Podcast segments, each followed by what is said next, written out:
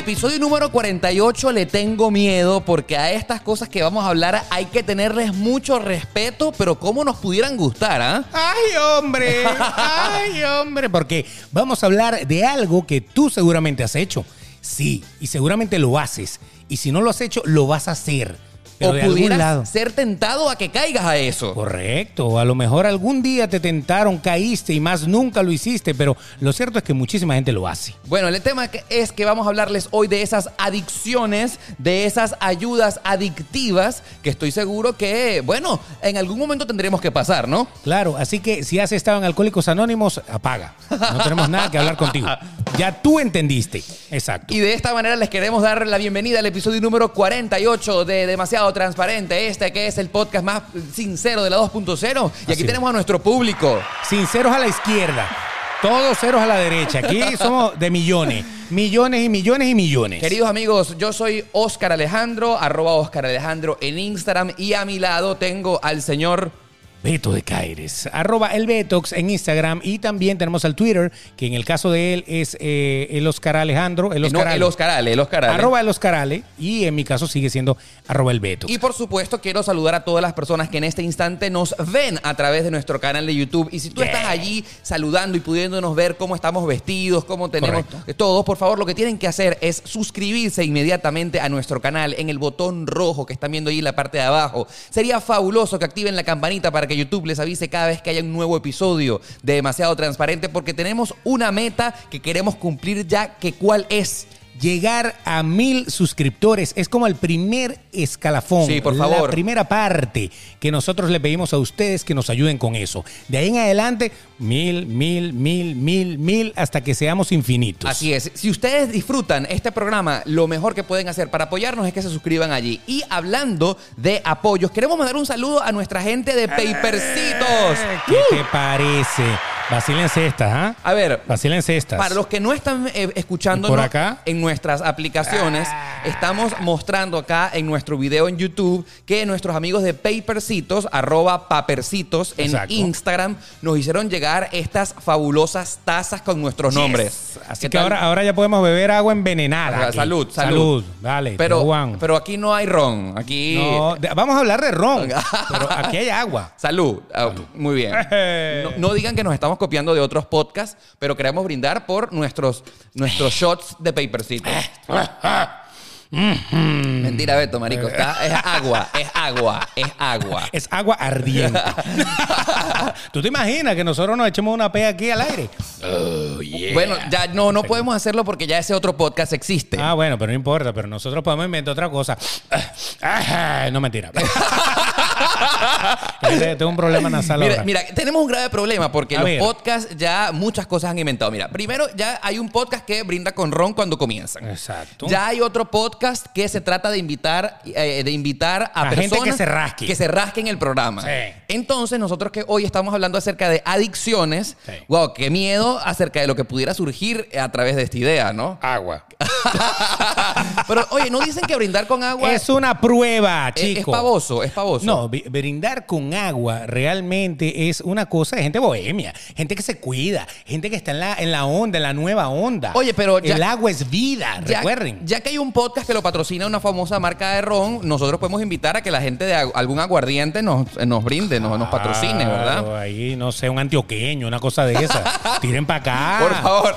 Ah, para él, sugar free, para mí me lo dan con todo. A mí me lo dan con, hasta con un pedazo de caña metido en el medio. No hay ningún problema. Listo. ¿A que no?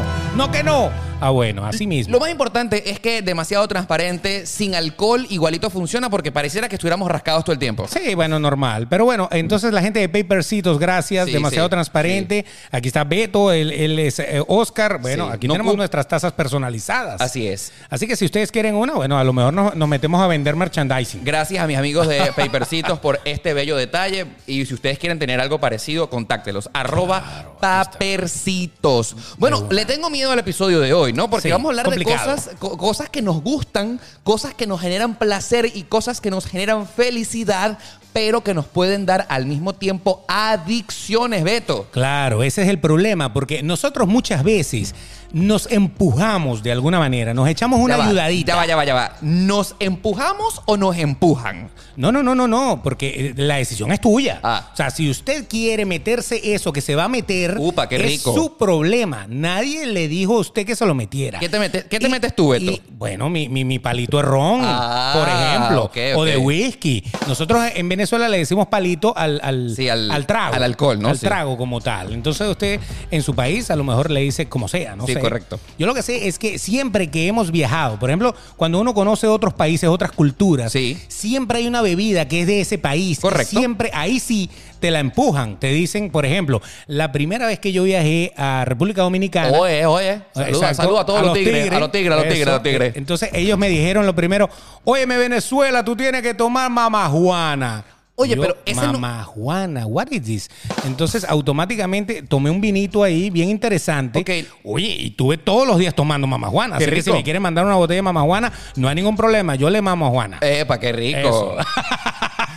Bueno, a ver, nosotros, por ejemplo, en Venezuela no hay como una bebida típica nacional, pero allá se vive bastante ron. ron. Bueno, claro, o sea, tenemos, tenemos nuestra, nuestra bebida es el ron, aunque eh, es un poco eh, contradictorio que para un país que produce ron y rones de la mejor calidad, pues nosotros, hasta que el bolsillo nos alcanzó y hasta que la crisis nos llevó, Sí.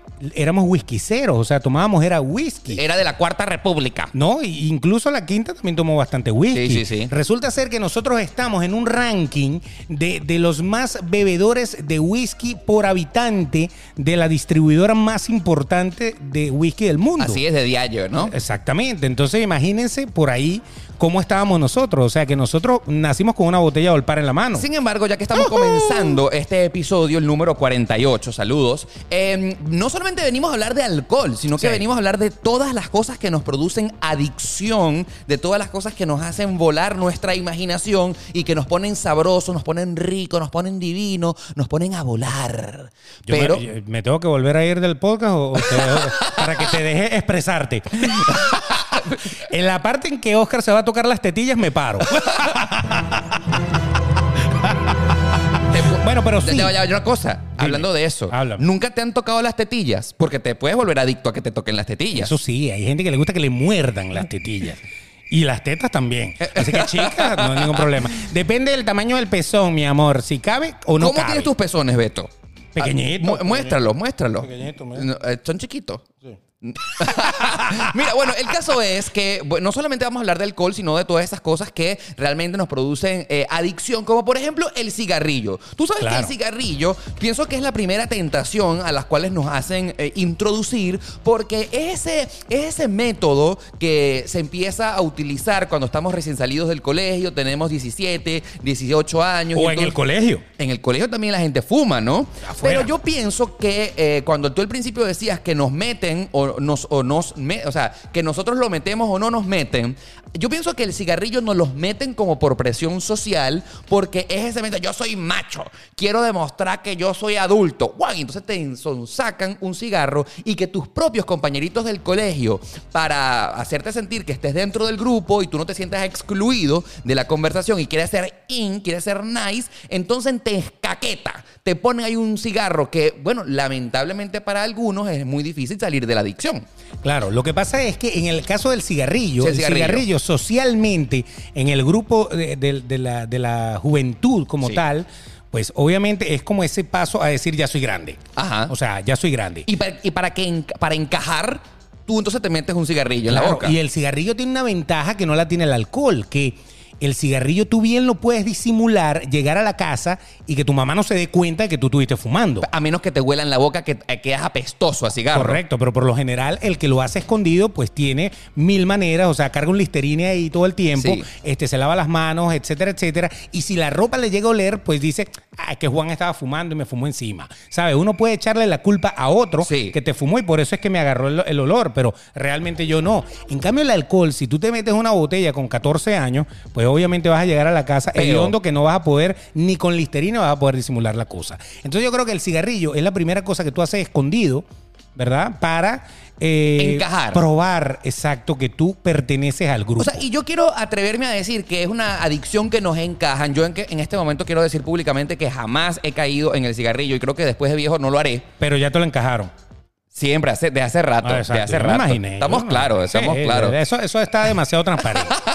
Pero el- eh, hablando del cigarrillo. Del cigarrillo. Fumaste. Del cigarrillo fumé y nunca me gustó. ¿Qué no? ¿Por qué no? O sea, porque me generaba una sensación rara, eh, me pegaba aquí como en el, en el, en el, en la garganta, Ajá. ¿verdad? Y nunca me produjo nada. Aparte que yo les quiero confesar que cuando de niño yo no necesitaba encajar en ningún grupo. Entonces, como para qué yo voy a estar metiéndome un cigarro que aparte sabe mal, ¿me entiendes? Claro. Te, te hace toser, te ahoga, un sabor malo, maluco. No sé, nunca, nunca le vi el sentido, Beto. Pero tú sabes que la mayoría de las adicciones, la primera vez que la pruebas, no te mata. Mm. Eso pasa, con el cigarrillo pasa muchísimo. No te mata, pero le vuelves a meter, le vuelves a meter, le vuelves a meter y después como que te acostumbras. Pero- como que le empiezas a buscar, le empiezas a agarrar el tumbao. No, pero es que por, o sea, la pregunta es por qué tú tienes que meterle a una vaina que no es sabrosa. Es mi opinión personal. A lo mejor tú que nos estás viendo y escuchando te gusta el cigarrillo. No hay nada mejor que un cigarrillo. Dice más de uno por ahí que no come.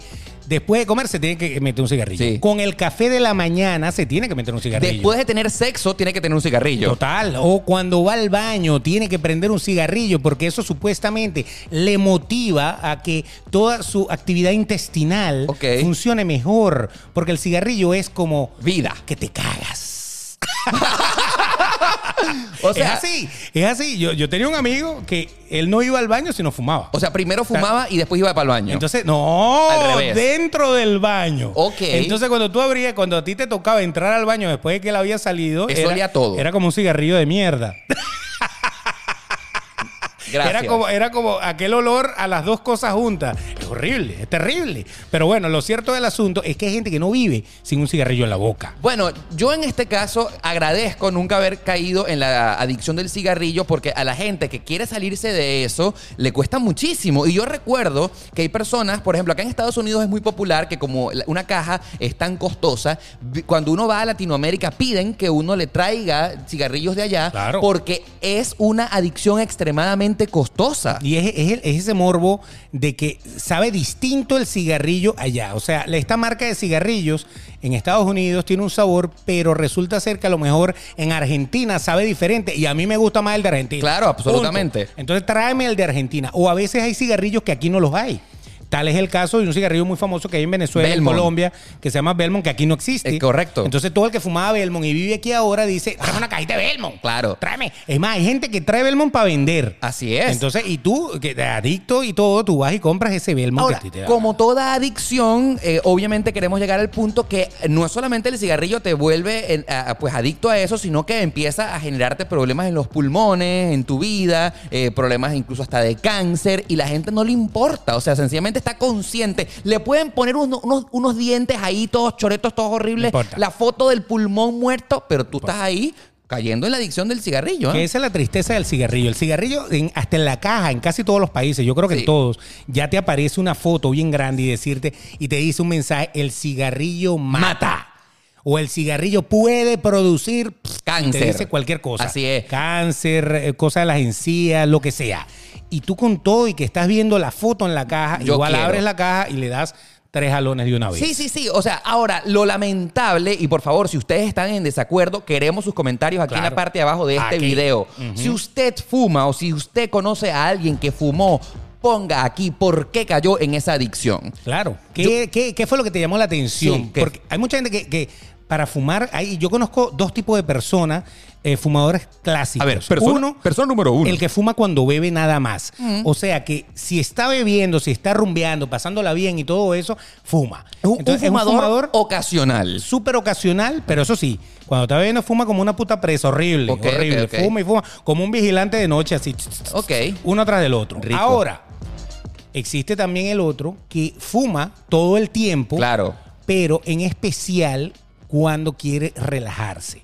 Cuando hay un momento de tensión en la vida, cuando uno ah, está estresado, una me tuve que fumar un cigarro, dice, dice Sí, la sí, gente. sí, sí. Me tuve que fumar un cigarro. O sea, eso es como tomarse la pastilla para quitar esa ansiedad o quitar ese estrés o quitar eso. Es como el nivel de relajación que te da echar humo un rato allí. A mí lo que me preocupa en el caso específico del cigarrillo es que hay personas que como se vuelven adictas, entonces si no tienen uno, entonces pues, se ponen como locas, Correcto. se ponen ansiosas, se ponen...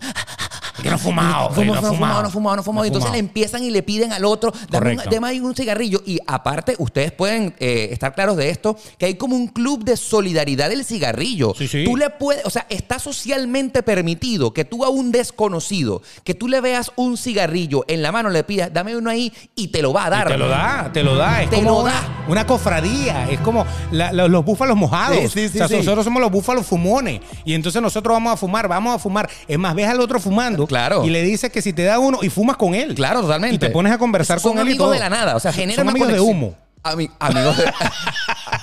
Como los hermanos de leche. Estos son amigos de humo. De Yo he hecho humo. humo con mi pana. Correo. Correcto. Ahora, la pregunta que queremos dejar al aire en este momento, porque tú fumas, Beto. Tabaco. Ta- Oh. Ese es otro, ese es otro tema. O, ya, o sea, te gustan gruesos. Ah, que largos y gruesos, sí. Largos sí, y sí, gruesos. Sí, esos se llaman Churchill. Son así, de este tamaño. Se fuman en hora y 20, más o menos. Ok, y eres adicto a, a los tabacos. No, ahí está la diferencia. Ahí está la diferencia. Hay una cosa que es ser adicto y hay otra cosa que es experimentar y saborear. Ok. Por ejemplo, por ejemplo, cuando tú eh, eres una persona que conoces de vinos, no te echas una pea con vino. No. Tú sencillamente degustas una botella de vino, te tomas un par de copas, te encantó Sí. y ya. Yo con el tabaco, con el tabaco Grueso. La, la diferencia, no, también los hay delgados. O O sea, es como la naturaleza humana, los hay cortos, largos, gruesos, flacos, blancos, negros, de todos los colores. O lo que te puedo decir es que los tabacos más famosos son morenitos y gruesos. No, no juro morenitos, pueden ser más claritos también. Hay unos que se llaman Capa Connecticut, Ok, que, son casi, casi, casi verdes.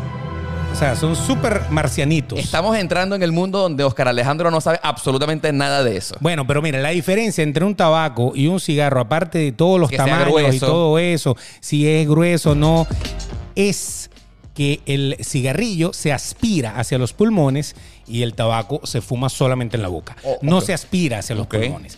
Entonces es algo de degustación en la boca, realmente.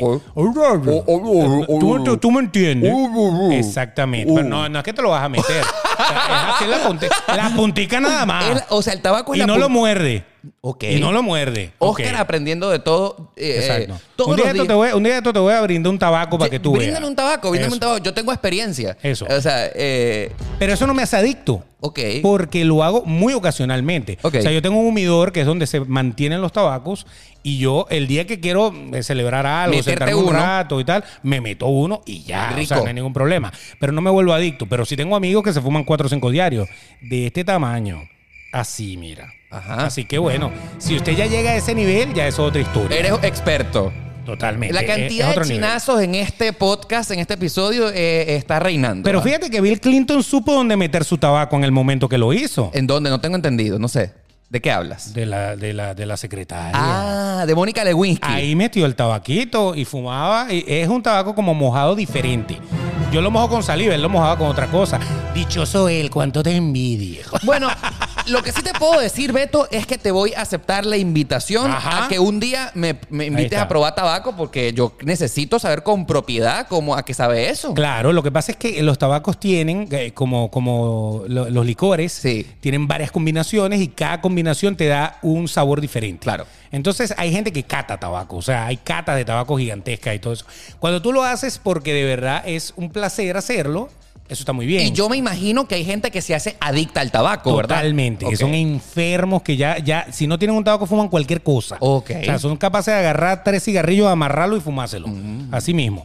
Pero es, eh, como les estoy diciendo, la diferencia es la forma en que se fuma son muy distintas. O sea, lo que haría como conclusión que el cigarrillo sea un poco más letal, no es que el tabaco no te mate o que no te pueda dar cáncer, claro que sí, pero quizá el cigarrillo por su condición de ser más químico y de ser aspirado, pues obviamente tiene más tendencia a crear adicción y a matarte más rápido. Niños que están viendo y escuchando demasiado transparente, que conste que en este podcast ustedes incluso hasta aprenden. Claro, ahora, que, te- que fumar es sano, No, ni lo uno ni lo no, otro. no, no. O sea, ni tabaco ni cigarrillo. No, El que lo haga, ese es su problema. Pero de que es sano, no. No estoy defendiendo que, ah, sí, bueno, si es tabaco está bien. No, no, no, por el contrario. Yo les estoy diciendo, mata igualito, pero no, no quizá no con los mismos químicos que mata un cigarro. Eso es todo. Hay es más natural. Así es. Y, y mira que hablar de tabacos y cigarros y cosas que se fuman naturales, hay muchas historias de cosas naturales. Avanzando con otras cosas que nos pueden hacer eh, y nos pueden crear adicciones, el alcohol. El alcohol es una de las cosas que, digamos que en nuestra vida cotidiana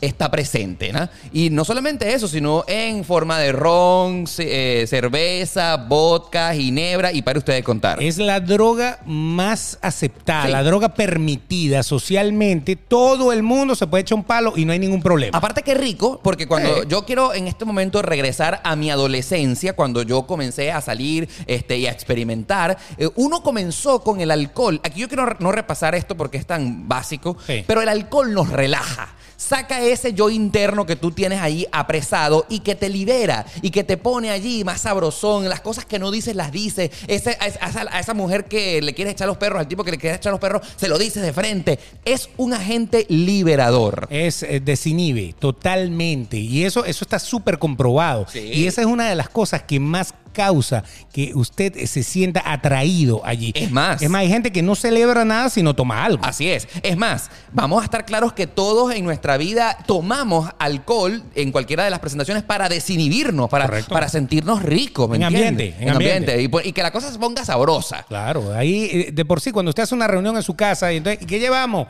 Tráete lo que te vas a beber. Exacto. Eso es automático. Sí, sí. ¿O qué vamos a beber? Ya todo el mundo sabe, ya está predeterminado que el alcohol va a estar presente. Absolutamente. Ahí es donde entro otra vez con el tema, como el tabaco, en mi caso yo lo uso ocasionalmente y con mucho fundamento. Ahí es donde yo entro que hay gente que usa el alcohol con mucho fundamento, que toman socialmente, que no se rascan, eh, rascarse, ponerse Sí. ebrio, no se embriagan.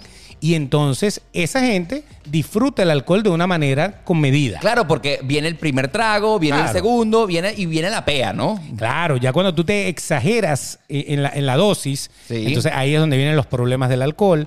Y estamos hablando de, de tomar sin ser alcohólico. Son dos cosas diferentes. Absolutamente. Simplemente tomar socialmente te toma todo el mundo. Yo, yo, por ejemplo, quiero admitir que a mí me gusta beber socialmente en una fiesta, en una rumbita. Yo no concibo ningún tipo de reunión humana que tenga que ver con sin esto. echarte lo tuyo. Eh, ¿ah? Sin echarte lo tuyo. ¿no? Exacto, rico, sabroso. ¿Qué ¿no? es lo que más te gusta beber a ti? Oh, wow. A mí me gusta, como buen venezolano, un eh, ron con Coca-Cola, una Cuba libre, ¿no? Una Cuba libre. Eso me gusta mucho. Saludos a los cubanos. Saludos a toda la Nosotros también queremos Cuba libre. Así es, brindemos por eso. A brindar, chicos. Salud, salud, aprovechemos. Con agua, aprovechemos. no. Ahora, yo quiero preguntarte, porque tú eres un tipo más sabio, más experimentado que yo, Beto, que siempre me enseña cosas. ¿Cuál crees tú que es el momento en el que uno cruza la barrera en soci- beber socialmente, en algo ocasional, a cuando algo, el tema de la, la adicción al alcohol se vuelve repetitiva al punto de que ya no puedes vivir sin él?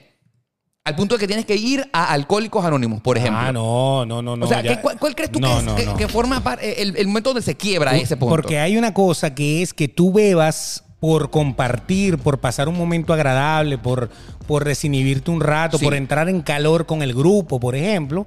Y hay algo muy diferente que es que tú no puedas vivir sin alcohol. ¿Tú conoces ese tipo de personas que no pueden vivir sin alcohol? Claro, que se la pasan, que, que yo en mi vida los he visto sobrios. Wow. O sea, siempre están rascados, siempre, siempre tienen, tienen- hasta tienen un olor particular. Qué asco. Es como la, la sudoración de esa gente. eh, huele, huele a lo que ellos beben. Sí. Ya llega un momento en que ya todos huelen como anís. Pero tú fíjate, ¿Tú, tú tú, nunca has tomado anís? Muy ¿Tú- pocas ¿Tú te has veces. echado una pea con anís Nunca, alguna nunca, vez? nunca, bueno, nunca. echarse una pea con anís significa que usted va a sudar anís como tres días seguidos. Porque a ti se te quita. Y tú te bañas y tú hueles alcohólico. Y tú te vuelves a bañar y sigues oliendo alcohólico. Y a los dos días todavía hueles alcohólico. Sí, el típico Es borrachito. Impresionante. O sea, ese es el olor Exacto. del típico borrachito que ya está perdido en la esquina de un, de un laricorería, ¿no? Correcto. Y otra de las características interesantes del, del alcohólico como tal es que no se rasca tan rápido como uno. Hay cierta tolerancia al alcohol. Correcto. Y como ellos se sienten Superman, no se miden, no se controlan, porque ellos se paran desde la mañana. Ah, yo me desayuno con una cerveza. Y jalan, y jalan, y jalan, y jalan, y Ah, jalan. y pasan todo el día en eso. Entonces uno los ve hasta normal. O sea, es lo que te digo, nunca los he visto sobrios, a pesar de que para mí la normalidad de esa persona es verlo como yo siempre lo veo. Rascado. Pero no, no se está cayendo por las esquinas. Él está sabroso. El, el tipo está bien y todo, pero tú lo ves siempre con un trago en la mano, tú lo ves siempre que como que no vive sin eso. Ya cuando, ya cuando tu, Tu vida. contacto con el alcohol se convierte en que no puedes vivir sin él, no puedes pasar un día sin beber, eso, eso está grave. Vamos a estar claros que eh, los problemas del alcohol han destruido familias. Todo. Todo. Sin embargo, yo quiero confesarles que nunca he conocido a una persona que haya llegado a ese extremo de perderse. O sea, por eso te pregunto si tú has conocido a alguien que haya tenido incluso que ir a rehabilitación, alcohólicos anónimos o cualquier ese tipo de cosas. Sí, he conocido, no, no, no han sido cercanos a mí, sino personas que uno normalmente ve. Tú sabes que uno, uno, hay gente que uno conoce porque se encuentra con ellos constantemente o coincidimos en un sitio. Entonces hay, hay un par de personas quizá que, que han tenido que ir a Alcohólicos Anónimos a, a rehabilitarse. Yo, por ejemplo, sí puedo verle algún tipo de sentido al alcohol cuando, por ejemplo, estás deprimido, ¿no? Eso a mí me ha pasado muchísimo, esas peas de amor en el que eh, eh, pareciera que te quemas por dentro y que la única manera de salir de ese hueco es relajándote, tomándote un palito. Yo he utilizado, yo confieso que yo he utilizado esa táctica para que el dolor me arda menos. Pero recuerden la canción de la quinta estación que dice, y tras varios tequilas las nubes se van, pero el sol No no, regresa. regresa. O sea, usted puede estar despechado, se puede echar la pea del año, puede estar arrastrado por la vida y eso no le va a recuperar su vida para nada. Pero ¿cómo relaja la cosa? Ah, no, absolutamente. O sea, definitivamente, si usted lo hace así, usted no es alcohólico, sencillamente bah, se liberó y socialmente eso es visto como normal, bah, es que está despechado, déjalo quieto. Déjalo quieto, que, Sí, se sí, tire sí, tranquilo. que se tira al olvido. Despechado sí he conocido un viaje. Ah, no, absolutamente. Vuelto leña de llorar y, y hacerse pupú encima. Claro, ahora, ahora, llegando a la conclusión, yo siento que, y con todo respeto, porque podemos sentir que quizás personas nos están escuchando y han pasado por esto, Claro. hay personas que puedo yo considerar débiles de sentimientos, que no superan una relación pasada y que se quedaron ahí enfrascados y que la única manera de pasarla mejor es vivir rascados, vivir Claro. emborrachados. Y... Porque el alcohol te, te, te, te, te quita, te quita un poco Exacto. las cosas de la mente. Porque, por lo mismo que tú estamos hablando, te desinhibe, hace otras cosas, cosas que a lo mejor bueno y sano no harías, la empiezas a hacer con el alcohol. Absolutamente. Pero todo eso que parece bueno, porque si uno lo pone en una- un contexto, uno dice, oye, qué bien, ¿no? Algo que te desinhibe, que te hace ser más social, que te hace hacer cosas que quieres hacer, pero que tú te bloqueas, no las haces y con el alcohol sí, oye, parece algo bueno, pero ya cuando tú llegas al nivel Dependes, dependes. de que si no tomas no eres feliz, si no tomas no eres divertido, si no tomas no socializas, Tú- usted se murió. Yo lo único que puedo eh, dar fe, porque sí he visto amigos cercanos que eh, pasan por el tema de que tú vas a una fiesta y si no se vuelven malacopas, no la pasan bien. O sea, tienen que rascarse y hacer el show y, y pasan más allá del límite de lo permitido, de lo Y- usual. Y si ya saben cómo me pongo, ¿para qué me invitan? Ah. Ese meme Claro, que se hizo muy, muy famoso. eh, hay gente que es así y que ya uno no los invita. Ya tú sabes Claro. que ese bicho es un mala copa. No, pana, vas a invitar a fulano. No, Tú sabes que yo tengo que agradecerle a la vida de ser como soy, que por ejemplo el alcohol me ha, eh, eh, cuando yo me rasco y cuando llego a niveles así de mala copa, eh, eh, mi cuerpo se apaga. Yo me duermo, me quedo dormido completamente en cualquier lugar que esté, me tienen que sacar arrastrado porque no llego al punto de hacer espectáculos ni show. La pea de sueño, la pea de sueño. Me da pea de sueño. O sea, yo hubo un momento donde me tengo que ir porque no soporto más y yo me identifico cuando he llegado a ese punto y antes de que el- mi cuerpo se apague automáticamente, yo digo que me voy. Me voy. O sea que ese, ese- eso para ti es algo bueno.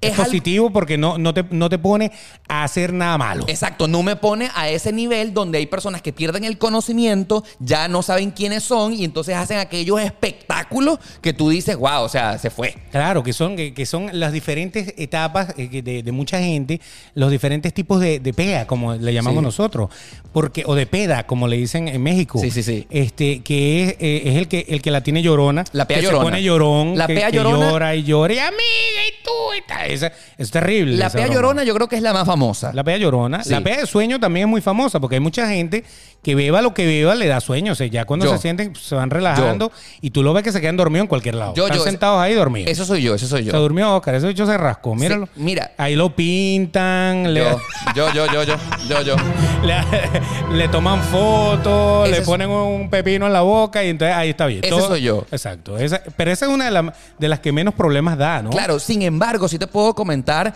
que eh, como sé y como me conozco, yo evito llegar a ese punto, porque te podrás imaginar que Oscar Alejandro, peor rascado, dormido en todas partes. No, por Claro. supuesto. Está el otro que es amigo de todo el mundo, eh, que, que ese también es típico, que, que cuando de repente se, se está tomando la- eh, su, su- su cañita, pues de repente es, es amigo de todo. Este es amigo mío y es fastidiosísimo. Ah, qué asco, sí. Son fastidiosísimos. Entonces, "Era amigo, este carajo lo conocí yo. Y entonces Ay, te echan qué un intenso, cuento. qué intenso. Y siempre echan la misma historia y lo invitas 26 veces y 26 veces hablan del mismo tema. O sea, se ponen históricos, tienen un archivo de puras vainas que a nadie le importa.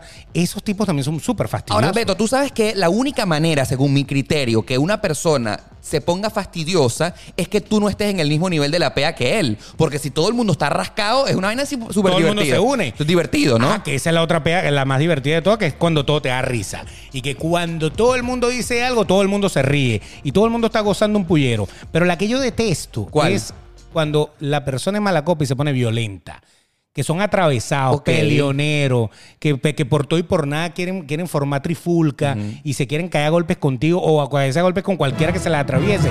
Esos son, esos sí son mala copa, pero a toda tabla. Tú sabes, quiero decirte que aquí pensando en mi experiencia personal, en el mundo gay no existen esos maricos peleones. O sea, esa que gente cuando que se pone- arranca se quieren entrar patadas con todo el no, mundo. en lo que sí existe en el mundo gay es los maricos sexuales, sobones. Ah, no, Que se ponen sí. metiéndote mano y que ese alcohol los desinhibe a tales puntos que cualquier cosa puede suceder, sea en el lugar que sea que estés. Pero también en el mundo heterosexual también pasa. Y entonces, y entonces ahí es donde tú ves la chica que a lo mejor tú le gustas, pero no te la da de frente y Ok. te la da cuando, cuando ya está caliente. Ah, pero qué rico, ¿ah? Claro, pero el problema es cuando el hombre, pero cuando el hombre es el que se pone sobón, Sobón, se sí. puede meter en problemas. Porque es que en el mundo heterosexual pareciera que lo que la mujer hace cuando se rasca con uno Es permitido. Está bien. Sea, se lo echa y no mete mano y no, y no se está metiendo con nadie alrededor, pues no hay ningún problema. Sí. Le metemos. Cuando digo la bicha, es una expresión que usamos normalmente. Sí, sí, sí. No la estoy insultando, señorita. Atención, sí, sí, atención. O sea, pero si la mujer pues eh, viene. Ahora, si, si es uno el que se pone así, uy, se puede prender algo feo, porque es que como que socialmente nosotros estamos diseñados para que el hombre no puede sobrepasarse hacia allá, pero la mujer a lo mejor si se sobrepasa hacia Está acá, bien, no pasa está nada. chévere, no hay problema, vamos a ver. Ahora, igual te aprovechas de ella. Porque si tú estás bueno y sano y una mujer viene a sobarte, a acariciarte, Claro, a tocarte, pa'lante. y tú le das para adelante, después al día siguiente, si no era lo que lo correcto, tú abusaste de ella porque tú estabas bien. Beto, tú sabes que es... Es complicado, ¿no? Obviamente complicado. Pero ¿cómo le dices que no si la tipa te está tocando y, Y tú quieres. Y, y yo también quiero. O sea, es complicado. No, no. Pero uno tiene que saber con quién, porque hay un orden en, en- en el alcohol y es que no todo el mundo está borracho al mismo nivel. Todo el mundo puede estar contento, pero Sí. siempre hay ciertos y determinados borrachos Que se excedieron. que, que están más peor, pues que están mucho peor que Sí. nosotros. Y esos, a esos hay que controlarlos, porque esos son los que se terminan metiendo en líos.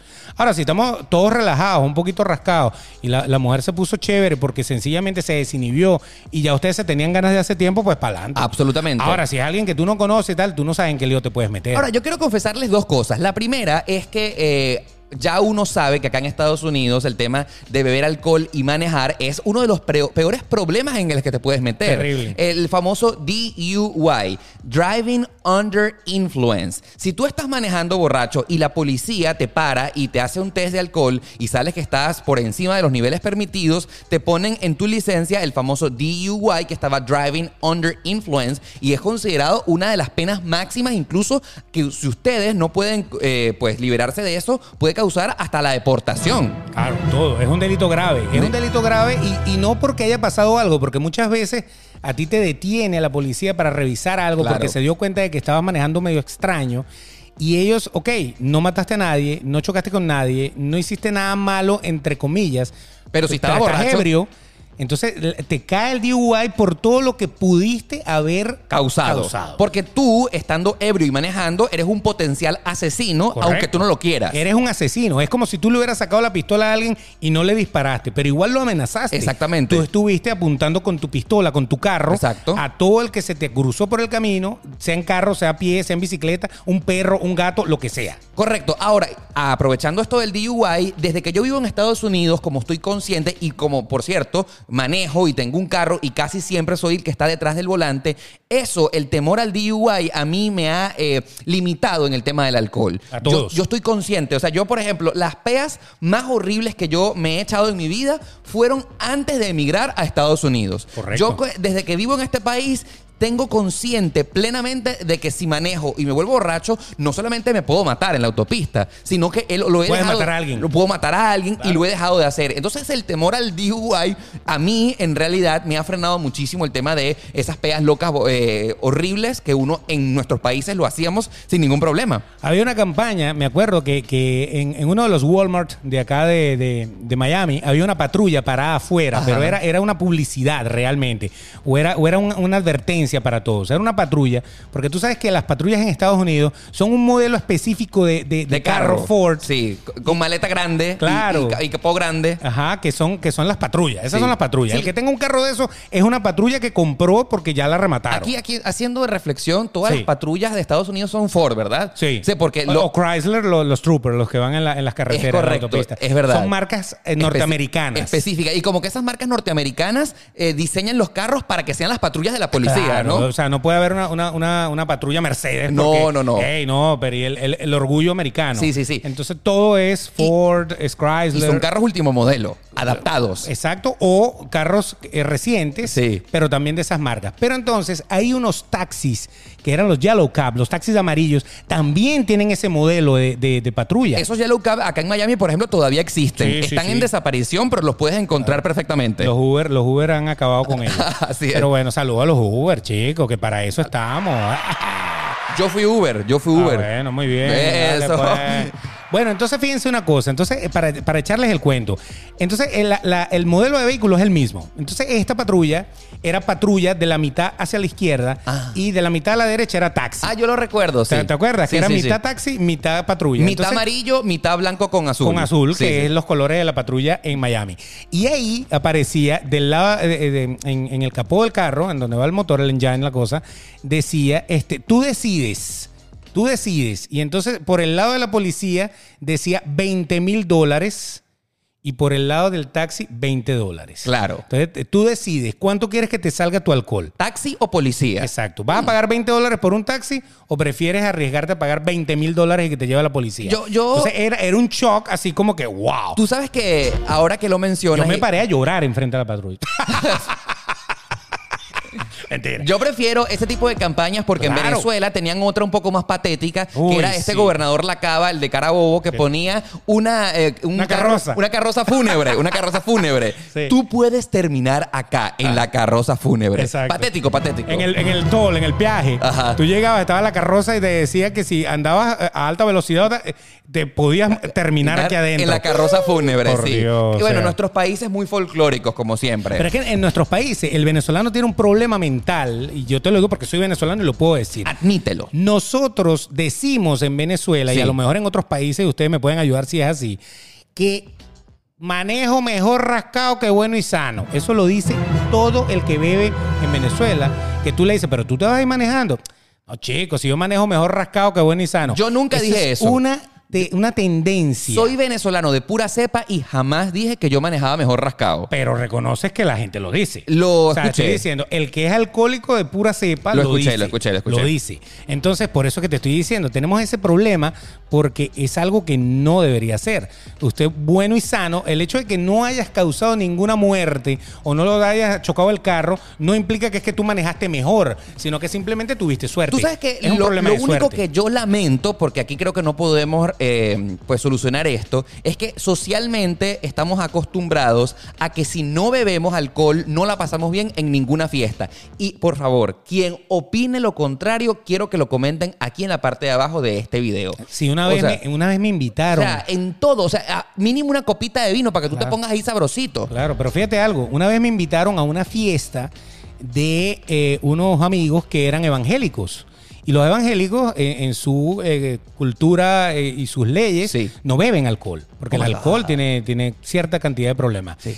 Y yo cuando llego a la fiesta y veo que todo el mundo está bebiendo agua y están bebiendo este refrescos, Refresco, soda, claro. cosas. Jugos. Oye, oye, yo me sentía totalmente desencajado. Yo decía, pero ya va, pero es que ni siquiera una botellita de nada. Oye, pero esa Ni gente. un traguito. Pero tú te pones a ver, estás ahí emitiendo un juicio de valor bastante contundente, pero tú te pones a ver, esa gente de una u otra manera también la estaba pasando bien. Ellos sí, pero cuando uno no pertenece a esa mentalidad de, de que el alcohol es dañino, yo no bebo o algo así, es más o menos como el que va a una fiesta electrónica y no se mete una pepa. Claro, que ya vamos para como, allá. Está como de más. Que ya vamos para allá. Yo me sentía como que, para que tú veas, yo no soy alcohólico, yo sencillamente veo... eh, tú- Socialmente. socialmente. Tú me invitas para tu casa, ¿qué vamos a beber? Tal cosa, Sí, un te llevamos vinito. tal cosa. Rico. Un vino, una cerveza, Sí. un ron, un whisky, cualquier cosita. Chévere. Le damos ahí, bueno, me prendo, todo lo que tú quieras.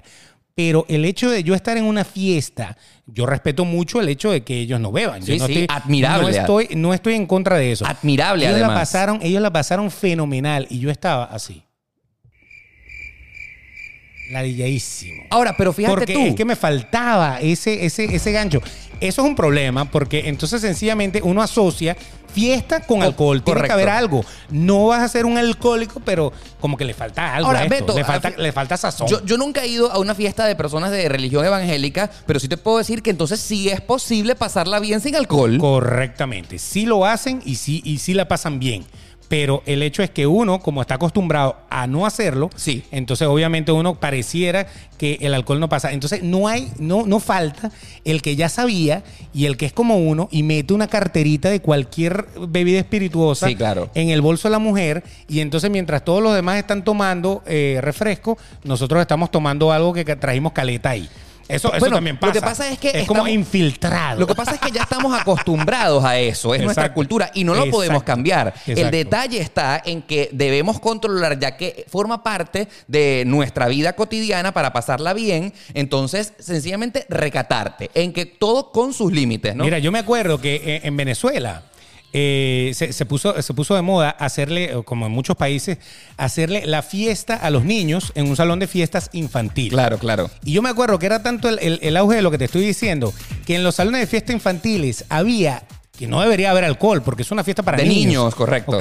Ellos le ponían un límite a las botellas que tú podías meter como, como dueño de la fiesta, Sí. como el que estaba alquilando el salón. Ellos le decían a uno, ok, ¿qué va a poner? Voy a poner pequeño, voy a poner nuggets, voy a poner tal, no, da, da, da". Ajá. A- recuerde que nada más puede meter hasta dos botellas nada más. O sea, los tipos te metían un límite porque ellos sabían Claro. que si te daban cancha blanca, pues tú le ibas a dar hasta la madre y se podían meter en líos. El siguiente tema de adicciones que vamos a hablar, eh, obviamente es el más picante y el controversial porque hemos venido a hablar de las drogas, Beto. De las drogas. Claro. De las drogas, eh, cocaína, marihuana, éxtasis, tusi, G, tina y cualquiera de esas cosas que existen en nuestra vida cotidiana. Correcto. Entonces, todo lo que hemos hablado también son drogas. To- El cigarrillo es droga, el alcohol es droga, todo eso es droga, pero la diferencia es que ya son drogas como aceptadas socialmente. Estas son las que son aceptadas por un grupo, Sí. pero la gran mayoría de la gente conservadora, pues le parece que eso no está bien. Yo te quiero echar un cuento. Cuente. Mira, la primera vez, bueno, yo cuando vivía en Venezuela, lógicamente, veía desde el extranjero el hecho de que obviamente una de las fiestas más populares que se celebran acá en Miami es el popular festival Ultra. Ultra que eh, van todos los DJs de música electrónica más famosos del mundo y este festival se desarrolla en el popular Bayfront Park y desde el extranjero, Beto, eso se ve como la Disneyland de los de las fiestas, ¿verdad? brutal. De las fiestas. Qué Obviamente. gentío, qué bueno eso. Y aparte se ve fabuloso. Uf, sí, sí, eso, qué es poco, eso es poco mujeres bellas, hombres pa- papeados y la rumba. No, y la indumentaria que usan. Claro, O sea, claro. las mujeres van como en traje de baño entero, o en chorcitos, cosas, los tipos sin camisa. Sí. la. Entonces tú ves, es, es como que una, una rumba de gente bonita. Sí, claro. De gente bella. Pareciera que si tú no eres bonita o eres bella, tú qué carrizo haces en el ultra. Bueno, resulta, algo así, ¿no? resulta ser que. Ajá. Resulta ser que, como se podrán imaginar, una de las primeras cosas que Oscar Alejandro hizo cuando llegó a Miami y se presentó la oportunidad fue ir al popular Festival Ultra. Correcto. Y entonces, obviamente, he llegado a ese sueño que hice realidad y la. La primera impresión que a mí me dio de ese festival es que no la estaba pasando tan bien como, como yo veía que la gente lo estaba. O sea, la gente estaba enrumbada, ¡uh! con aquella energía, saltando, brincando, y yo me preguntaba por qué yo con el alcohol, porque obviamente tú puedes tomar cerveza, ron o lo que sea, no me sentía en el mismo nivel que yo veía que la gente la estaba pasando. O sea, algo faltaba.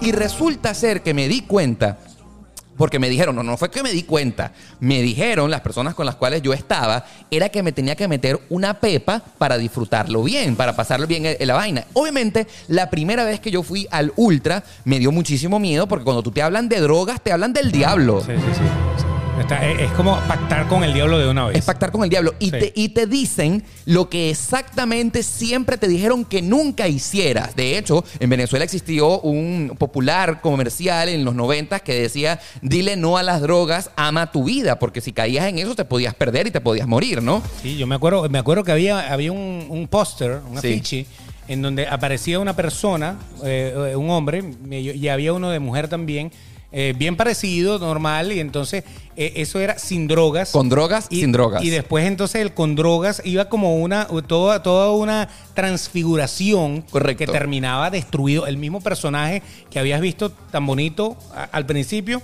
estaba, o sea, se lo había llevado al demonio. Así es. Bueno, el hecho es que el cuento continúa en que, no, no sé si ustedes saben, pero para disfrutar del Ultra eh, te ves obligado a comprar tres días de entrada. O sea, el festival comienza el viernes, el sábado y el domingo. Yo fui el primer día y la pasé muy mal, o, mejor dicho, no disfruté como pensaba que la iba a pasar o como veía que las otras personas lo estaban disfrutando. Y obviamente, ¿por qué? Porque yo estaba, era nada más tomando alcohol y no, no veía, no me encendía, no sentía que pasaba la vaina. Entonces el amigo que con el que fui me dijo, mira Oscar, es que tienes que para disfrutar el ultra, a juro meterte una pepa. Interesante. Una pepa. Una, Entonces. ¿Hay una pepa de qué? De aquí en adelante va a hablar él. Exacto, una pepa de éxtasis. Una pepa de éxtasis. ok. Entonces, bueno, y yo decía, y esto es legal, y la policía, y aparte, ¿cómo es esta vaina? Mira, todo el mundo anda aquí en este festival empepado. Que no todos andan, no todos andan. Pero la mayoría. y no queremos decirle a usted que si va a ir, te, te tiene que meter una. No, Claro. eso, eso es lo que yo digo. De que te lo empujen a que lo haga, ese ya es tu decisión. Exactamente. Ojo con y eso. el, pro- el problema fue que al día siguiente, cuando fuimos al segundo día del festival, yo pues dije, sí, sí, dame una pepa. Vamos a probar a ver Vamos, qué vamos tal. a ver, claro, porque ya yo había gastado, Beto, 500 dólares en la entrada. En los tres días, en los tres días. Exacto, en los tres días. Entonces yo sí decía, si yo no disfruté el día uno, me quedan dos días más pasándola mal, pues por supuesto no lo voy a hacer. Claro. Y entonces, Resulta ser que he aceptado la pepa que cuesta 25 dólares. ¿verdad? te la regalaron. No, obviamente la pagué. Ah, ok. 25 dólares. y fue ahí donde entendí que la música electrónica y todos estos tipos de festivales que se promueven como algo muy divertido, para que tú te metas en ese ambiente, a juro tienes que estar ennotado con algún tipo de estupefaciente. Y lo más loco es que las autoridades, al menos de Miami, lo saben. O sea, saben que lo que sucede de las eh, rejas del festival Ultra para adentro, lo que hay es droga. Y eso todo el mundo, o sea, es abiertamente sabido. Claro. Lo que pasa es que, que no, no, o sea, es, es un secreto. Es un secreto, A voces. es un secreto. Todo el mundo sabe, pero nadie dice nada. O, o- o es permitido, quizás. No, no, porque es que el, el festival de por sí te trae. No solamente ese, cualquier festival de música electrónica trae como, como e- ese estigma de que, de que tienes que como irte por ese camino para que lo puedas disfrutar. Claro, y obviamente ustedes lo que se podrán imaginar es que esto es así porque el festival dura, Beto, ocho horas. Comienza a las 3 de la tarde y termina probablemente a las 10, 11 de la noche. Y la pregunta que tú dices es, ¿y cómo hace la gente para bailar ocho horas seguidas, inclusive debajo del sol, debajo del calor, después la noche? Usted- ¿Ustedes saben lo que es bailar ocho horas seguidas?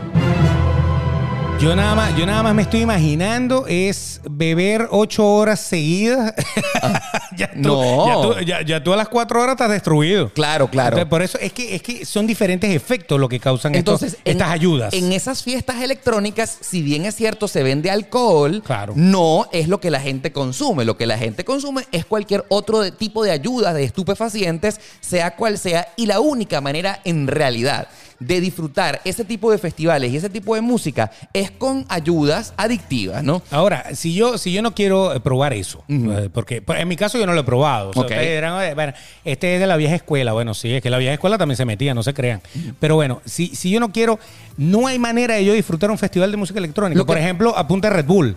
Claro, no, lo que pasa Para no es- dormirme, pues. Claro, claro, porque estamos hablando de energía, ¿no? De bailar, de aguantar. Exacto. Si quiero ag- aguantarme, me tomo una lata de Red Bull, de ahí rato me tomo otra y ahí vamos. Claro. Hasta que me dé el infarto. Es ahí donde entendí por qué a las drogas les dicen alucinógenos. Porque Ah, es que no solamente el tema de que te pone más activado ni que te pone más resistente, sino es porque eh, empiezas a escuchar mejor. O sea, los sonidos de la música los sientes más intensos, eh, la temperatura la, la sientes más rica. Todo, o sea, hay efectos de agua, de viento, que te ponen encima y entonces te hacen sintiendo como volando.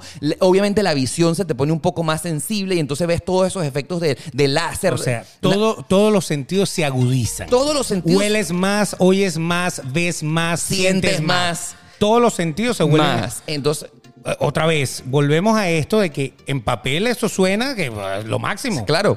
Pero ¿qué sucede después? Cuando digo después, como en el alcohol dijimos, todo lo que estamos diciendo suena muy bien, Sí. pero te puede destruir, te puede llevar por el camino de la miseria y todo eso. ¿Qué sucede con la parte de, de las drogas, no solamente de esas drogas químicas, sino de las drogas en general? Yo pienso que el problema de las drogas es que como evidentemente te producen sensaciones que ni el alcohol ni el cigarrillo te producen, porque tú para llegar a las drogas obviamente primero pasaste por el Por cigarrillo todo eso que pasó y por por el alcohol. Correcto. Es que realmente comienzas a sentir una sensación divertida de pasarla bien, donde tus sentidos se vuelven inclusive muchísimo más sensibles, como lo acabamos de decir. Aparte que las drogas, en la mayoría de ellas, por ejemplo, en el alcohol tú pierdes el conocimiento. Pero en las drogas no, tú estás completamente eh, consciente. Mientras dure el efecto. pues. Mientras dura el efecto, tú estás consciente, tú te recuerdas de todo, pero tus sentidos se te ponen, como ya lo dijimos, más sensibles. Entonces empieza la confusión en que piensas que eso es rico, que es rico. La pasó demasiado bien. La paso demasiado bien. Correcto. Ojo, y les voy a confesar algo, realmente se la pasa bien, Oh my God. pero... en- Ey, no se metan esa vaina. No, no, no, claro. Pero entonces el grave problema es que no concibes la vida ni el entretenimiento de ninguna otra manera. Correcto, porque eso, a eso, para eso es que estamos haciendo este episodio del podcast, para que ustedes entiendan que todas estas cosas que nosotros eh, alguna vez, usted ha probado algunas, a lo mejor las ha probado todas, Claro. a lo mejor ha probado una sola, pero todas estas cosas llegan a un momento en que si tú las pones en una lista, todas las emociones, por ejemplo, que una droga te da, Sí. tú dices, wow, eso, su- eso suena bien. Quiero vivirlo. El hecho de que yo pueda sentir más eh, y, y- y vivir a, a más fuerte todas esas sensaciones y esas emociones, vale la pena. Claro, que me te sientes como un superhéroe. Pero el problema es que todas estas drogas Sí, en general, sí, sí, sí. desde el alcohol, el cigarrillo y todo esto hasta el final, es cuando tú ya pierdes la capacidad de sentir esa... esa Ese autocontrol. Exacto, esas, esas emociones tú no las sientes ya si no usas la droga, sea cual sea. específica, la- lo que te ha causado adicción. Correcto. Uno pierde como la capacidad de autosatisfacerse por lo que tu cuerpo te da. Porque yo entiendo que un día uno pueda sentirse un poco más apagado y uno, y uno diga, bueno, es que, es que no me animé, me tuve que tomar un traguito, una cosa. Yo, yo eso lo puedo entender, pero no todos los días tú te vas a sentir apagado y todos los días vas a tener que tomarte el traguito para poderte animar. Esa, eso, ahí es donde está el error. O sea, no tenemos que ir a ese punto. En el caso de las drogas es la misma historia. Yo, yo le contaba una historia antes de, empezar a, a, a Oscar, que eso pasa con, el, con la- las pastillas como el Viagra. Yo tengo unos amigos que cuando... ¿Tienes eh, unos amigos? ¿Es en serio? eh, escucha, tengo varios, tengo varios. ¿O pero- eres tú? No, no, no. no, no, no. Ok, ok. No, ¿Tienes no, un- nunca he probado Viagra, si supieras. Nunca he probado Ah. Viagra. Por lo que te voy a decir, tengo una cosa mental contra esa pastilla Ok, a ver, cuéntame, cuéntame. Fíjate, yo tengo unos amigos que ellos, eh, desde que tenían como 30, 32 años, ellos, ellos cuando... Si están con la mujer, normal, pues como, como se les parara el bicho, no importa. Pobre Pero- mujer. Exacto. Pero cuando salían con una amiguita, ellos todos me decían, oye, pana, no, yo me tomé una pepa y eso se me puso, mira, Como una roca. Joda, como pate caballo. O sea, entonces yo decía, ¿y para qué? No, no, no, es que eso, es que eso se, más o menos lo que tú dices. O sea, se para el triple, se siente el triple, aguanta el triple, y claro, en papel, eso está todo muy bien. Maravilloso. Pero entonces ahí es donde yo vengo a, a- a pensar, ¿no? A Yo digo, reflexionar. ¿Por qué Beto nunca ha probado un Viagra, por ejemplo? Porque Beto no tiene disfunción eréctil, gracias a Dios, ¿no? Entonces, eso es una pastilla para una persona que de verdad no se le para. Pero ¿por qué te- terminas de echarte la ayudadita con una pastilla porque se te para, pero tú quieres que se te pare el Más, triple? más. Y que aguantes como un leña parejo. Claro. O sea, ese es el problema porque el día que tú vayas a, a meterlo y no te metas la Viagra, No te vas a sentir bien. A parecer una manguera, una manguera regando la mata. O sea, eh, no, porque ya tu mente dice, oye, no me metí la pepe y ahora, ¿Qué hago? y ahora cómo, cómo le voy a dar la talla yo a ese embrón que tengo ahí. Entonces ahí está el problema. Cuando tú dependes de esa pastilla para que des la talla, pierdes dar la talla naturalmente porque de verdad el embrón te gusta, Claro. de verdad le tienes ganas y de verdad tienes. Ahora, si un doctor te dice, señor, usted que quiera dar la talla no puede y tiene que meterse esta pastilla porque usted tiene 50, 60, 70 años y ya no puede, entonces ahí yo te, te aseguro que me la voy a meter. Y Absolutamente. 10. Pero en el momento en que haga falta, pero que yo me lo busque empujar a, a juro, no, porque pierdo la capacidad De disfrutar de eso. naturalmente. Como el que va a la fiesta, que, que yo lo dije, nadie está bebiendo y tú dices, qué diversión hay aquí. O el que va a la fiesta electrónica sin meterse una pepa, ¿cómo aguanto esta pepa?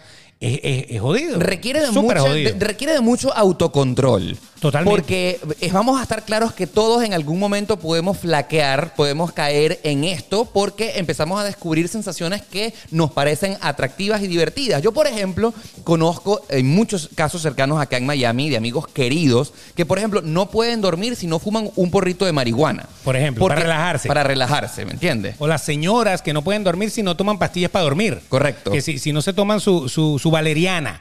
Porque es que si yo no me tomo valeriana no duermo. Duermo una hora y me despierto. Ya a partir del momento en que para dormir yo tengo que Sí. tomarme una valeriana, usted más nunca duerme sin tomarse una valeriana. Sí. Eso es una droga igualita. Claro, creaste la adicción. Correcto, el hábito. Yo, yo en este momento voy a emitir una opinión muy personal. Quiero eh, pues hacer primero el paréntesis de eso. Que a mí me parece que las personas que llegan a adicciones tienen muchos vacíos, Beto. Por porque, supuesto. o sea, porque no hayan cómo llenar algo en su vida y eso, eh, bien sea el alcohol, el cigarrillo, las drogas, lo que sea, llenaron algo que te hacía falta, que no sabes qué es lo que es y entonces tú pues lo lograste. Yo, por ejemplo, conozco amigos muy queridos que sé que tienen, tuvieron problemas en su infancia, de que, no sé, los maltratos infantil, y que eh, encontraron en la marihuana un escape, ¿me entiendes? Correcto. Eh, personas que no se recuperan de un despecho muy doloroso, entonces el alcohol o la marihuana o las drogas o lo que sea, los rescatan de, de- de ese foso, O ¿no? por lo menos los sacan de la realidad y, Sí. lo- y lo- y los dejan deprimirse menos. Sí, sí, sí, sí. sí. Digámoslo de alguna manera. Y, yo quiero aquí eh, admitirlo. En Miami conozco personas que están en el mundo de las drogas, de la marihuana, porque eh, causa muchísima adicción. O sea, porque te lleva a tu, a, a tu diversión a otro nivel. Y eso es preocupante porque aparentemente las autoridades lo saben y no hayan cómo controlarlo. Ahora, ¿qué pasa cuando tú estás eh, siendo adicto a una sustancia de estas? Que tu cuerpo como que va haciendo cierta resistencia. Claro, claro. Y se va acostumbrando. Y quiere más. Y quieres más, y quieres más. Porque resulta ser, yo, yo ponía un ejemplo, cuando salió el Red Bull, yo me acuerdo que eh, cuando, cuando se popularizó... Que te da pues, alas, ¿no? El que te daba alas. Yo me acuerdo que yo me tomé uno y yo que, wow. O sea, se Increíble. me quitó el cansancio que cargaba. Y empecé a tomar eh, Red Bull. Que tiene taurina. Claro, eh, eso, eso te, te- te pone la mente eh, amplia, ¿no? Y aparte te concentra. Claro, claro, es una cosa impresionante. Pero ya después con uno, ya yo no sentía eso, me tenía que tomar dos. Dos. Después tres. O sea, si yo me iba de rumba, entonces me tomaba tres Red Bull para irme de rumba y aguantar toda la noche gozando. Claro. Ya cuando yo me doy cuenta de eso, yo digo, bueno, ya va. Algo está ¿qué pasando. pasa? O sea, ya yo no voy a salir, si yo no me veo tres Red Bull, no puedo. Entonces yo mismo paré. El primer día que rumbeé, sin, sin eso, andaba con un sueño que te puedes morir. Pero todo está acá. En la mente, ¿no? Todo está acá. La segunda vez también. Ya después, ya como que el cuerpo dijo, bueno, pero ya no se volvió a meter la vaina esa. Entonces, bueno, ya volví a retomar. Gracias a Dios, no. Es una adicción un poco más leve, quizá, que, que cualquier adicción de la que estamos hablando. Pero, pero lo cierto del asunto es que uno, si se acostumbra a eso, uno no puede disfrutar si no tiene eso y cada vez vas a querer más y cuando quieres más y más y más, eso es lo que te lleva a la destrucción, sea cualquiera de las sustancias de las cuales estamos Ahora, hablando. Beto, ¿cuál crees tú que sea el, el- tu conclusión, tu recomendación? O sea, no probar nunca nada. O sea, porque, o sea, mira, yo no quiero eso, no, yo no quiero el alcohol, yo no quiero la marihuana, yo no quiero el cigarro, yo no quiero esto, porque eh, tú, por ejemplo, acabas de admitir más temprano que te gusta el tabaco. O sea, y, el, ¿cómo- y el alcohol también, yo también tomo. ¿Cómo, cómo controlas? O sea, ¿cómo decir no lo voy a probar porque no quiero quedarme adicto? ¿Cuál crees tú que sea el límite? Que no forme parte de tu vida, que no forme parte de tu día a día. O sea, yo puedo disfrutar un tabaco y yo no fumo tabaco todos los días, o si no me fumo un tabaco no soy feliz. O sea, sencillamente cuando algo te empieza a controlar, Así cuando es. tú no puedes eh, disfrutar un momento o sentirte bien en un momento determinado, si no tienes aquella sustancia, ahí está todo mal. Ahora que tú te quieres, que tú te quieres fumar un cigarro de vez en cuando, que tú te quieres fumar un tabaco de vez en cuando, si son permitidos, la venta es permitida, Claro. la venta de alcohol está permitida, la venta de cigarrillo está permitida. Las drogas obviamente no están permitidas. En algún momento el alcohol y el cigarrillo tampoco lo estaban Sí. y también se fumaba y se tomaba de contrabando como se hace con las drogas. Pero lo cierto del asunto es que cuando eso está permitido es porque si lo haces correctamente, en la, en la dosis correcta, que no te crea adicción, está bien. Tú puedes disfrutar un buen trago o tú puedes disfrutar un buen tabaco un buen cigarro sin necesidad de que te vayas por el hueco. Pero cuando eso forma parte de tu vida y ya no te deja tener esas sensaciones que, que tú disfrutas, si no está presente eso, ahí es donde tenemos el problema. Eso es donde yo creo que hay que llegar. No podemos pensar que para poder disfrutar una fiesta, lamentablemente hay que beber, para poder disfrutar una eh, fiesta electrónica hay que Hay que meterse meterte pepa, algo. sí. O eh, en el momento en que tú estés deprimido o algo por el estilo, entonces te tienes que meter un porro. O sea, eso no es, no debería ser eso. No es que la gente no lo pruebe. Si usted lo quiere probar, es problema suyo. O sea, usted hace con su vida lo que le da la Claro, gana. absolutamente. Pero el hecho es que no te domine, no te gobierne. Y les voy a dar un consejo, que es el consejo que yo he seguido. En el caso de las drogas, eh, hablando de las drogas, las, las ilegales. Exacto. Yo no las he probado. No sé a qué sabe nada de eso. Puedo ser sincero, no las he probado. Así como tú fuiste demasiado transparente que sí probaste, yo no las he probado. Y no las he probado porque justamente yo estoy convencido de que la sensación que yo voy a tener ahí Te va a gustar. es buena. Te va a gustar. Porque si, si la gente la usa y se vuelven adictos es porque por algo, algo. bueno se debe sentir. Pero yo pre- he preferido, a título personal, no la voy a probar. Porque si después esa vaina me gusta y me va a llevar por un tubo, pues yo prefiero quedarme así. Prefiero no saber qué se siente, lo lamento.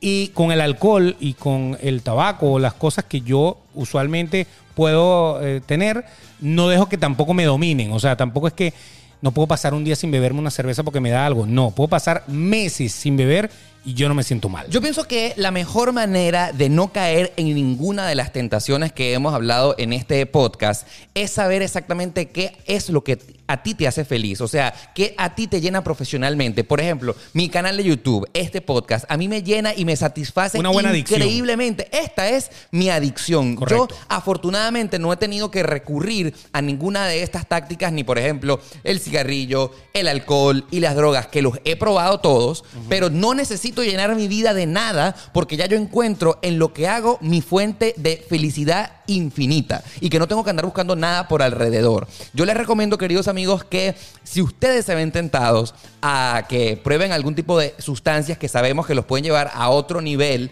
pues Piénsenlo dos veces porque el que cae es realmente muy difícil, muy difícil salir de allí. Entonces, ¿cuál es la táctica de Oscar Alejandro para no dejarse seducir? Que vuelvo a admitirlo, se ha visto más de una vez tentado por muchísimos factores que sobre todo aquí en Miami son muy populares de caer, es, mira, eh, yo no puedo descuidar qué es lo que tengo ni qué es lo que he logrado, porque si me distraigo y que es realmente muy fácil caer en eso, todo lo que logré lo voy a perder. Entonces, lo valoro mucho. Para mí, este, eh, esta carrera mía es, lo es, lo es todo porque estoy, me realiza como ser humano. El problema está es cuando nada te llena, es cuando nada te realiza, entonces te vas por la salida fácil, porque eso sin duda alguna te produce placer, felicidad, pero para salir de allí es bastante difícil. Mire, mire que eh, hay un dicho viejo que dice que todo lo que es en exceso es malo. ¿no? Así es. Y, y en realidad usted no puede arriesgarse a meterse en un exceso de estos porque te puede llevar a la muerte, te puede llegar a la destrucción. Imagínate, el sexo, que es la broma más rica del mundo, Sí. eh, te puede llevar por un tubo también. El sexo, Aunque tú la no adicción al sexo. Por ejemplo, si tú tienes tu pareja y tal, pero eh, ¿cuántos y cuántos no han perdido su pareja por andar por allí raca y raca y raca y raca y raca y raca y raca y raca, muy bonito, muy Es- todo, pero después se quedan solos, se quedan sin nadie. Claro, porque son adictos al sexo. Son adictos al sexo. Después ninguna pareja los llena. Andan buscando parejas que son esa, esa gente que ya se convierten en o en aberrados o en ninfómanos. O sea, todo eso. O sea, hay que, hay que tener controles y hay que saber disfrutar las cosas. Es como un chocolate, un bombón, qué rico. Pero tampoco es que te vas a meter seis cajas de bombones, bla, bla, bla, bla, bla, bla, porque ya lo rico ya se pierde. Ya no se le ve ese, ese toque de bombón a ese chocolate, sino que ya es una adicción y te va a engordar, te va a matar, te va a tapar las arterias, así mismo. y que una. lo puedes perder todo, ¿no? Que esa es otra adicción. Hay gente que es adicta a comer. Qué rico. Bueno, comer es rico, pero, Pero- ser adicto a comer Sí, sí, sí, produce a la muerte. Por eso, adicciones.